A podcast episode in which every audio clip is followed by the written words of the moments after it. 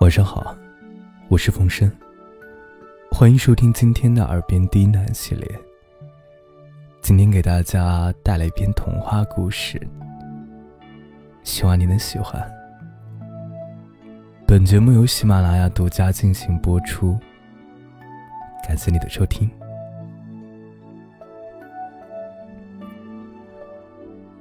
山下的医馆里，来了一个白白净净的小学徒。小学徒聪明伶俐，勤快利落，跟着老大夫勤勤恳恳的学习医术。大家都喊他小大夫。这家医馆虽然地处偏僻，但是老大夫是皇宫里告老还乡的圣手，前来看病的人络绎不绝。不仅有附近的村民，还有不少达官显贵不远万里。前来求医，因此山下总是热热闹闹的。原本只有老太医一个人，很多事情呢总是顾及不过来。但是多了小大夫之后啊，一些细枝末节的问题就可以咨询小大夫，老太医也省了不少事儿。小狐狸呆呆的。趴在山坡，向山下看，支起脑袋，悄咪咪的观察着山下的场景。这山上就他一只狐狸。原本他的日常就是睡觉来着，但是啊，自从山下热闹起来，他便把观察山下作为自己的日常。他近日被一个问题苦恼已久，他很想去问一下老太医。可是，他原本就是害羞敏感的性子，老太医的身边总是围着很多很多人，而且老太医蓄着羊角胡，看上去很严肃的样子。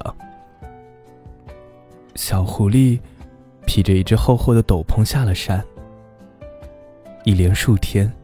安静的守在医馆的门口，从早到晚，默默的看着来往的病人和小大夫。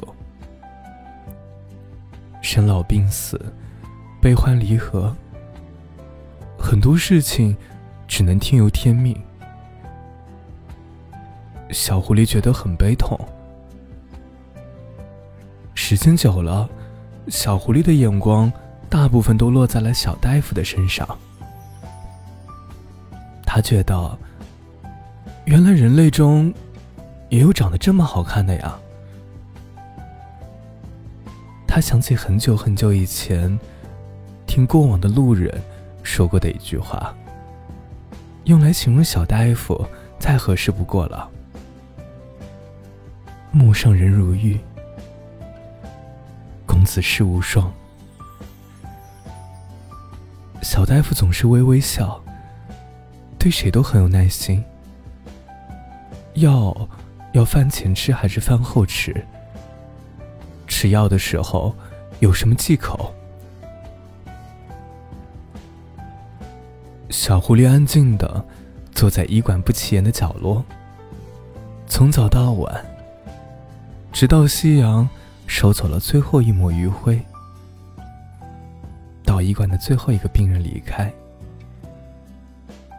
小大夫看见小狐狸在角落乖乖巧巧的睡着了，师傅嘱咐他留下打理医馆每天的日常收尾工作。